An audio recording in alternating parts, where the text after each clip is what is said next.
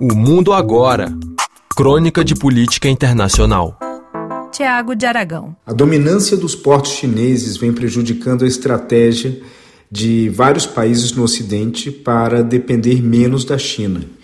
E isso, obviamente, vem incomodando, acima de todos, os Estados Unidos, que entendem que a dominância chinesa nos portos no Sudeste Asiático acabam oferecendo à China uma vantagem desproporcional em relação a outros comércios. Várias empresas nos Estados Unidos e na Europa elas estão manifestando a intenção de transferir parte da sua produção da China para a Índia e para outros países é, do Sudeste Asiático também. Agora, as dificuldades em encontrar uma variação grande de portos disponíveis nesses países acabam é, acabaram sendo um dos temas que impossibilitaram que as empresas conseguissem concluir essa saída da China, como é desejo do governo dos Estados Unidos.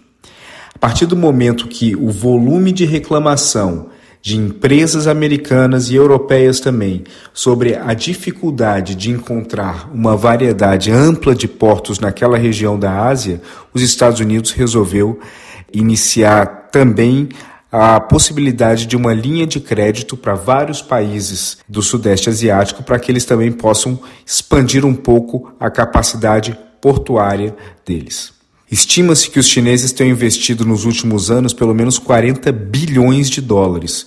Isso é um volume muito mais alto do que o governo americano colocaria como potenciais linhas de financiamento para que outros países do Sudeste Asiático também fizessem investimentos em seus portos.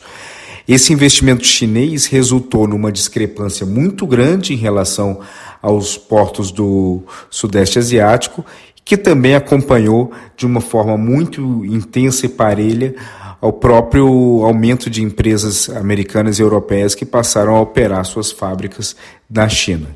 Tudo isso acaba sendo um resultado direto das tensões crescentes entre Washington e Pequim.